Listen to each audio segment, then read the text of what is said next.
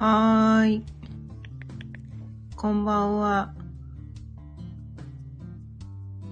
今日も6時過ぎたので、ちょいわろうかんの夕飲みほろ酔いトーク、やっていきたいと思います。ちょっと今日はですね、結構ね、8分も過ぎちゃったんですけど、なんか、ちょっとね、不思議な出来事が起こってですね。今日これ伝えようと思って、こう、お題をね、お題をね、入力して、それでやろうと思ったら、もう全然繋がらないんですよ。これね、うまくいかない。全然うまくいかない。なんか全然ね、このね、スタンド FM が立ち上がらないみたいな感じになって。え、なんで？みたいな。な、なんでできないの？とか思って。お題をね、変えて、もう一回やってみたら、またまた繋がらないみたいな。え、なんで？今日これ伝え、これ伝えるってことじゃないの？みたいな。で、ちょっと私このね、このお題っていうのを、まあ、その日いきなり思いつかないかなとか、こういうこと伝えた方がいいかなっていうのをね、こう、スマホのね、メモ、メモにストックしてるんですけど、その中で、あ、これだったらどうかなって、3度目の正直で、やっと 繋がったということで、どうやら宇宙が今日はこれを伝えろと言っているらしいので、今日、今日のお題は、この世は役割分担で成り立っているということをお伝えしたいと思います。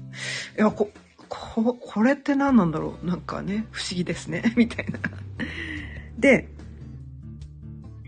えー、っとですね、こう、なんだろう。まあ、昨日、おととい、まあその前、ここ3日間ぐらい、星読みのこととか、マヤ歴のこととか、お伝えしてきてるんですけれども、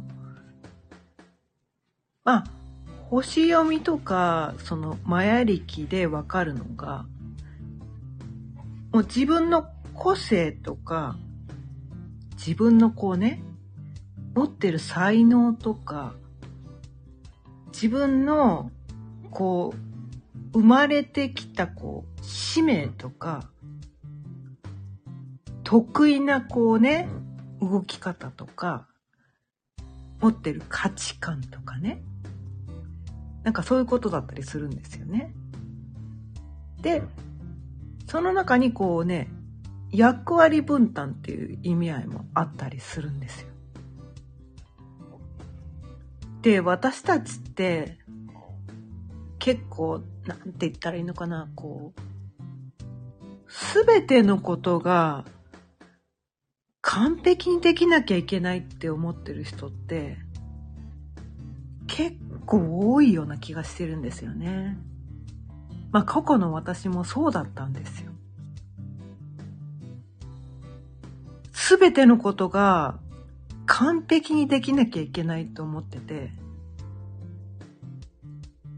で、そのすべてのことが完璧にできない自分が、もうなんて劣ってる人間なんだろうみたいな。もうこんな私最低みたいな。なんかそんな感じで、自己否定、自分責め、もう鏡を見れないぐらい、もう私ってもうこの世に存在してていい存在だと思えないみたいな。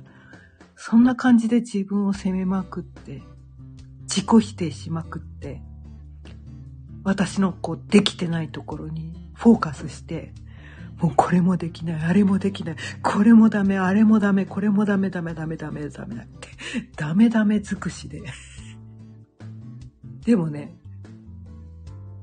よーく考えてみたら、もうね、こうね、いろいろ学んで、星読み学んで、前歴も学んで、いろいろ学んで分かったのは、ちょっと待てと。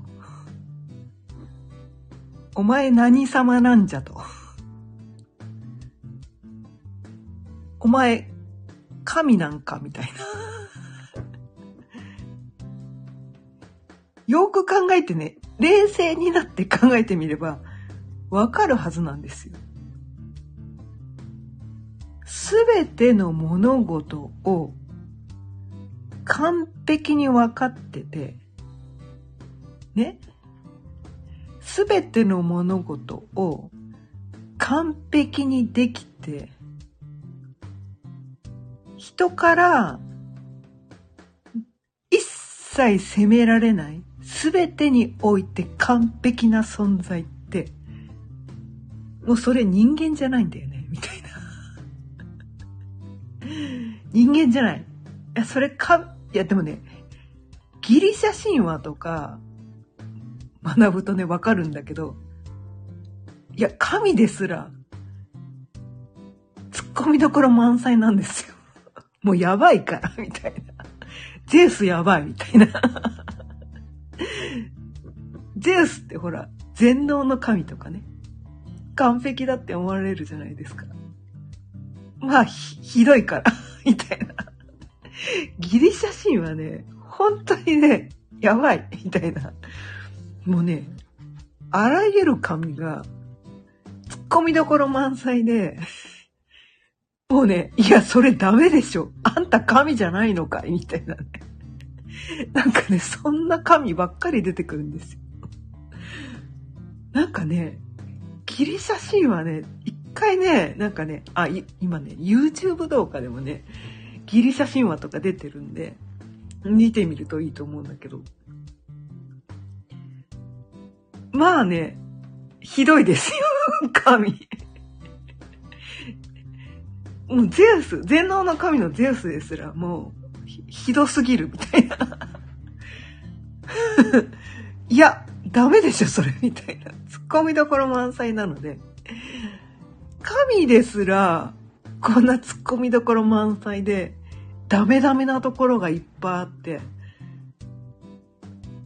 なのに、人間で生きてる我々が、そのね、あれもできてない、これもできてないってね、自分のこと責めて、あれも完璧にできなきゃ、これも完璧にできなきゃ、私のこういうとこなダメなの、こういうとこダメなの、ダメダメ、ダメなところばっかりにフォーカスして生きてたりするんだけど、でも神ですら、全然完璧になんかできてないんだから、人間できてる我々が、いや、完璧にできるはずないよね。もうね、それをみんな知った方がいい。もうこれね、全人類に伝えたい。声を大にして伝えたい。みんなね、いや、それが人間だから。完璧じゃないから人間なんだよ、みたいな。欠けてるところはあるから人間なんだよ、みたいな。で、まあ、人のことを見てみるとよくわかるんですけど、完璧そうに見える人って、なんか窮屈じゃないですか。窮屈なんです。すごいなんかこう、何でもパーフェクトにできる人の前に出ると、緊張しません？なんかこの人の前で粗相したら怒られるんじゃないかとか思っちゃったりとか、なんかその人と自分を比較して、なんかますますこう自分がダメな自分に思えてくるとか、それってその人って素晴らしい人なのかなみたいな。自分をこんなこう、なんていうかな、自分責めとか、なんかこう、私はダメだって思わせる人って、本当に素晴らしい人なのかなっていうところをね、考えてほしいわけですよ。そういう人と四六時中一緒にいたいかなって話なんですよ。もうすべてパーフェクトで、何の落ち度もなくて、そんな人と一緒にいたいですかあなたみたいな。まあ、尊敬するところはひょっとしたらあるのかもしれないけれども、その人と一緒にいたくないよね、多分。なんか、なんだずっと緊張して、全く癒されないよね、多分。みたいな。もうそこにね、そろそろみんな気づいた方がいいみたいな。自分がダメなところとか、できてないところ、ダメダメなところ、情けないところ、なんかね、そういうところがある方が意外とね、人に好かれたりするんですよね。なんかよくほら、言うじゃないですか。ダメな子ほど可愛いとかね。ダメな子ほどなんかこう目をかけたくなるとかね。ダメダメなところがあるから、逆にこうサポートしたくなるとかね。応援したくなるんですよ。いや、パーフェクトな人の人って全くこうサポートも応援も必要じゃないじゃないですか。人にそう思わせてしまうと、多分その人の周りから人いなくなっちゃうと思うんですよ。それって幸せなの？みたいな。だからね、ダメなとこ見せちゃっていいの。ね？できてないところを見せちゃってもいいんです。でも、すべての人が何もできないわけじゃないんですよ。ここだけは自慢できるっていうとこが全ての人にあるんですね。それは目に見えることかもしれないし目に見えないことかもしれない。人ってね、この目に見えることで評価しがちだったりするんですよね。例えばその数字に現れてくるとか、めっちゃ稼いでるとか、見た目が綺麗とか、なんかすごいこう、形、作品に残せてるとか、なんかね、そのね、目に見えるものだけが価値があるっていう、なんかそういうふうにして思ってる人もいるんだけれども、意外とね、そのね、目に見えないところに価値があったりすることもねすごくあるんだよね。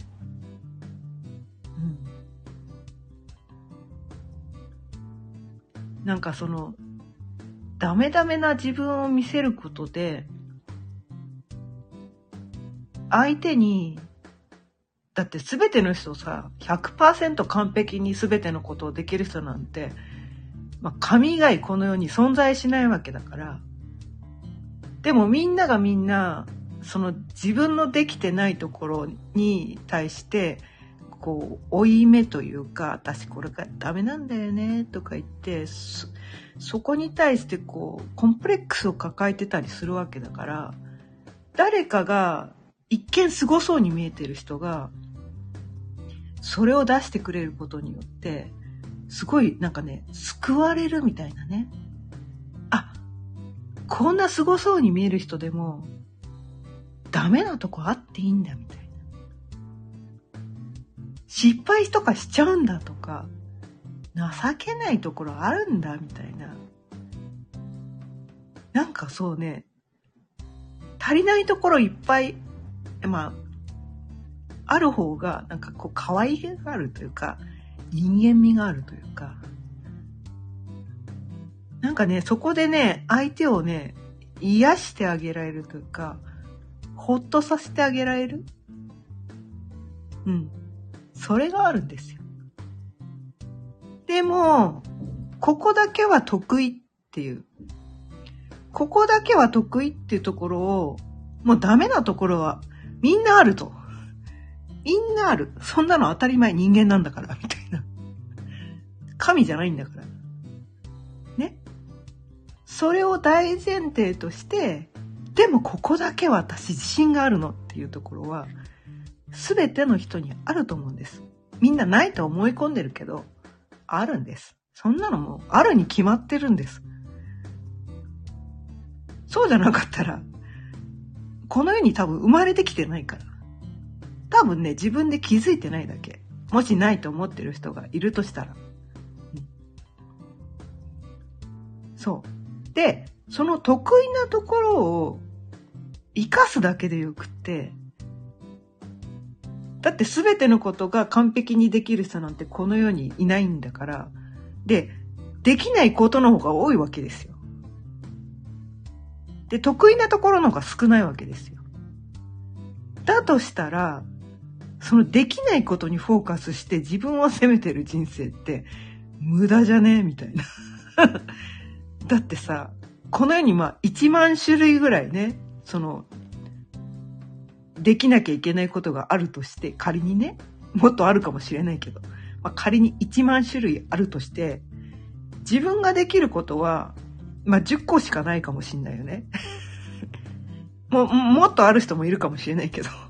まあ、仮に10個としよう。とすると、その1万個の方に、まあだから、えっ、ー、と何、1万から10個引いたらいくつだ ?9000、9万、えっ、ー、と、1万個、9900、9990個。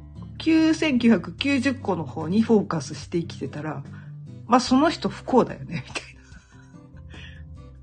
絶対不幸になると思わない？だってそっちの方が圧倒的に数が多いんだから、みたいな。でも、その10個にフォーカスした。10個にフォーカスして、私これができる。私これできるんです。その10個にフォーカスして生きたら、すごくね、幸せになれるんだよね。で、できない方をフォーカスしてたら、そのできることができないんだよ。本当はできるはずなのに、そこをなんかこう、置いてきぼりにしちゃってると、できることもできなくなっちゃって、生きる意味がなくなっちゃうみたいな。だから、こうね、持って生まれた才能とか、持って生まれた能力とか、それぞれね、こう自分のそのね、10個しかないところを生かすしかなくって、みんな10個ずつしか持ってきてないんだとしたら、みんなで助け合えばいいじゃん、みたいな。そんな完璧にできないんだからみんな、みたいな。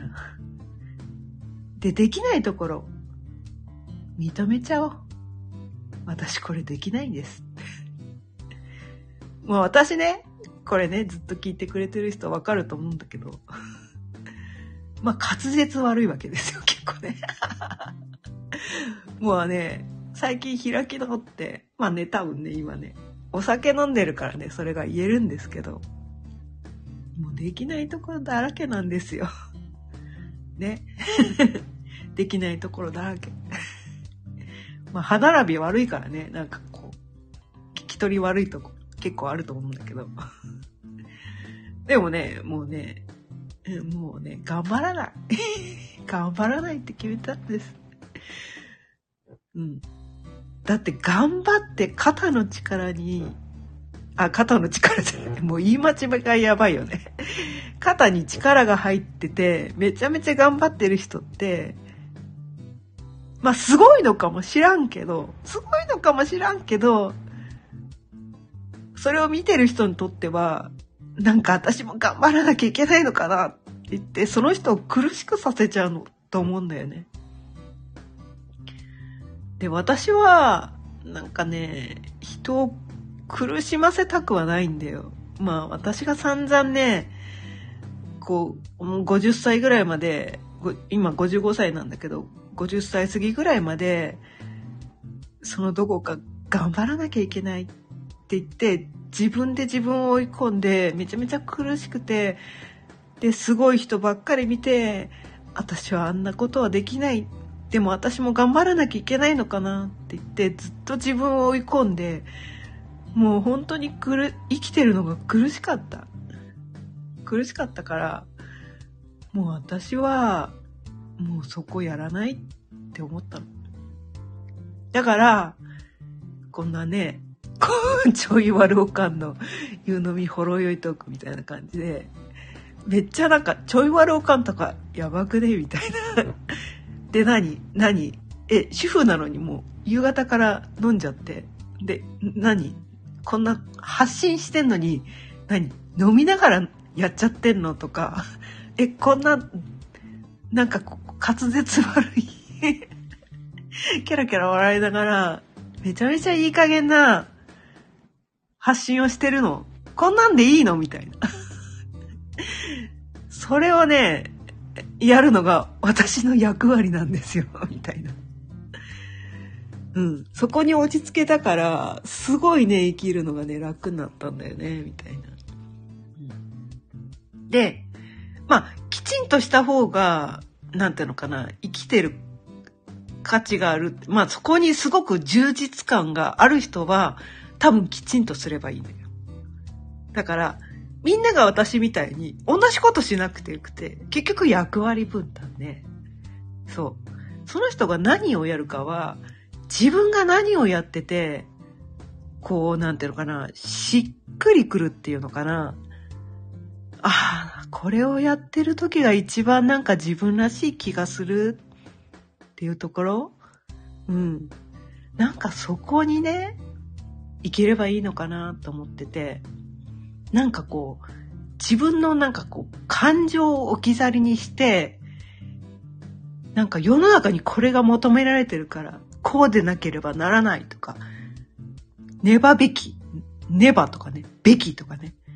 もう本当に私もそうだったからね、わかるんだよ、わかるんだけど、わかるんだけど、もうそれやってると、苦しいままだよって。でね、今私が一番悲しいのは、もう本当に悲しくてたまらないのは、もう言いながら、もう言う前にな涙ってきちゃうんだけど、今の日本が自殺者が多いことが、本当に悲しくて たまらないの。たまらないんだよね。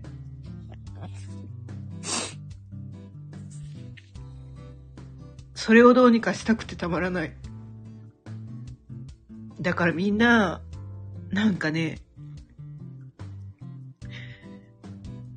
自分を否定しちゃってるんだよね。この、なんかこんな自分生きてる価値がないって。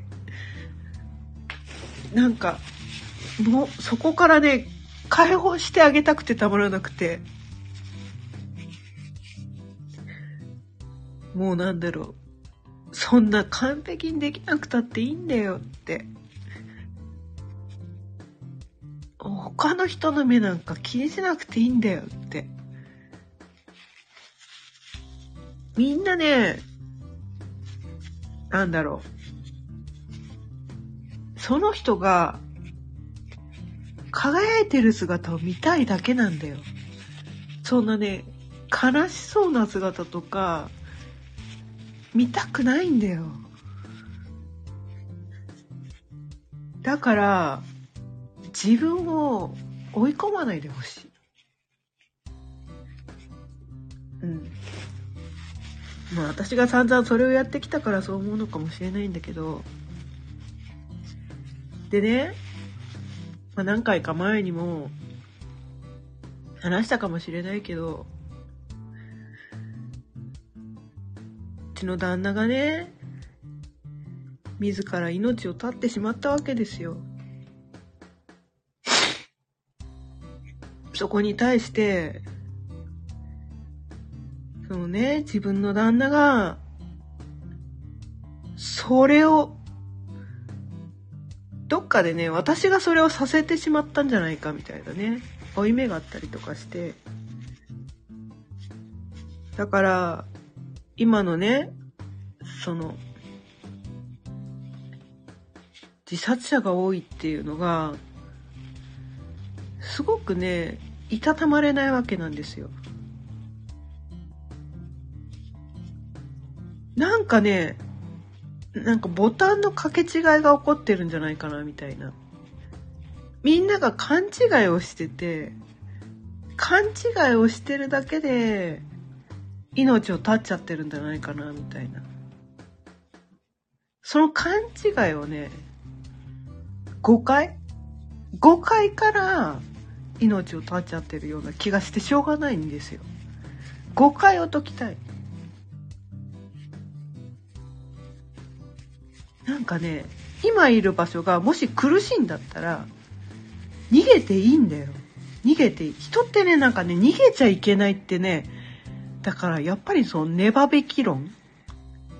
ここで頑張らなきゃいけないとか、ここで逃げちゃいけないとか言って、なんかこの役目を放棄しちゃいけないっていう、そこにこう囚われてて、で、そこが苦しくてたまらなくて、そこから逃げたくて命を絶っちゃうっていう。なんかね、それが、そう思えてしょうがなくて、なんかね、それがもったいないと思うんだよね。すごくもったいないと思ってて。なんかそんな、そんなに辛いんだったら死ぬ、死ぬ、なんだろう、死ぬ勇気があったら何でもできるだろうっ 逆に思うんだよね、みたいな。死ぬ勇気があったら何でもできるよねって。だってさ、この世にはさ、生きたくてたまらなくても、病気で亡くなる人がいっぱいいたりとか、ね、災害で亡くなったりとか、病,、ね、病気でたなんかねがんとかで本当は生きたいのに亡くなってしまう人が多い中で自ら命をも絶ってしまうことの罪深さっていうのかな。うん。そこを気づいてほしいみたいな。だからなんかねどっかでねこう自分で自分を幸せにしてあげる責任もあるのかなみたいな。そう。そういうのもあって、こう、自分で自分で自分を幸せにしてあげるためにはどうすればいいかなって思うと、そこを思うと自分の役割が見えてくるのよ。自分の役割がね。結局自分が幸せになることでしか、その人の役割がないんだよね。自分何言ってる時が幸せかなで、その幸せな状態って多分ね、輝いてるんだよ。それが、その人がやるべきことなんだよね。だから、もし苦しいことやってるんだとしたら、もうそれね、捨てちゃえみたいな。捨てちゃえばいいんだよみたいな。で、それで、周りからひょっとしたら責められるかもしれないよね。責められるかもしれない。ま、あのね、いろいろ言われて陰口とか言われるかもしれない。でも、死ぬ瞬間にそのままね、今やってることがもし苦しいんだとして、そのまま明日死んで、いいんですかそれ？みたいな。それ、そのまま死んで、死んじゃっていいんですかって。そこをね、問いたい。みたいな。やっぱりね、やるべきことをね、やんなきゃダメなんですよ。だから、なんだこの世に生まれてきて、あなた人から責められないためにこの世に生まれてきたんですか？っていうことをすごく言いたい。そうじゃなくない？みたいな。この世に人から責められないためだけに生まれてきたわけじゃないよね？みたいな。世の中の役に立つためとか、この世を良くするためとか、自分が輝くために生まれてきたんじゃないの？みたいな。そのために必要な道具、必要な道具とかね、才能とか、持って生まれてきてるよねって。なんでそれ使わないのみたいな。持ってるのに使わないってそんなもったいないことあるんですかみたいな。宝の持ち腐れしちゃダメです、みたいな。それこそ神への冒涜ですよ、みたいな。うん。神から才能与えられてるんだから、それ使わなきゃ損だよ、みたいな。多分ね、使ってなかったら周りの人から見ると、え、この人本当はこうした方がいいのにって思われて、周りをね、もやもやさせてると思うんですよ。だからね、もしね、周りから文句言われてるんだとすると、自分の才能を生かしてないだけなんだと思いますよ。多分自分の才能を生かしてたら、周りの人絶賛してくれると思うんですよ。うん。多分ね、それがね、自分がやるべきこと。自分の役割を生きるってこと。すべてのこと完璧にできなくていいんです。自分が何をしてる時に、こう、生き生きしてるかなとか、自分が何をしている時に、人から感謝されるかなとか、自分が何をしてる時に人から褒められるかなとか、そっちにフォーカスしてください。もうできないことにフォーカスしないでください。できないことの方が多いんだから。自分が持ってきた、生まれてきたね、才能にフォーカスして、それを活かすことだけを考えてください。もう本当にそれだけはね、皆さんに伝えたいです。で、そのために、このね、まあ、ここ何回かお伝えしてきてる星読みとか、マヤ歴とかっていうのは、その人の個性が分かって、その人のね、使命とか、才能とか、なんかね、そういうのが分かってくる。だから、やっぱりね、自分をどこかで客観視して、自分の才能とか能力を認めてあげて、それをちゃんと使ってあげる。使ってあげることが大事なんです。それが大事。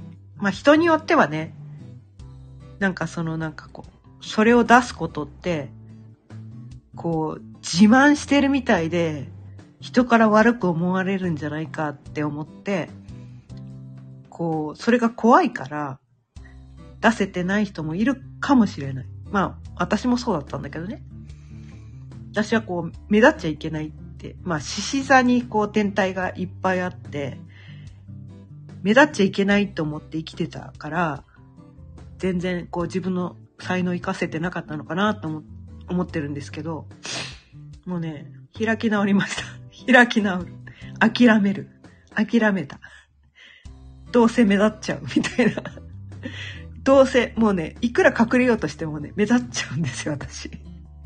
だからね、あどうせ目立つんだったら、まあもう、わかりました。開き直って思いっきり目立っちゃいましょう。ということで、こんなね、ピンクの帽子かぶったりとか、こんな、こう、いろんなね、発信をしたりとかして、他の人が、こうね、こう55歳になっても、こんなド派手な帽子かぶって、こんな痛い発信してもいいんだっていうね、そこをやり始めてるわけなんですね。そうそう。そんな感じで、この世は役割分担で成り立っているということで今日はお伝えしてきました。これをね、聞いていただいた方が、こう自分のできないことではなくて、自分ができること、持って生まれた才能、それを活かしてほしい。もう本当にそれ。もうできないことはもういいです。他の人ができることだからそれね。その人に任せちゃってください。ね。それだけでいいんです。で、お互いできないところを見せちゃった方が、こう人間味があるし、可愛げがあって、人からも好かれるんです。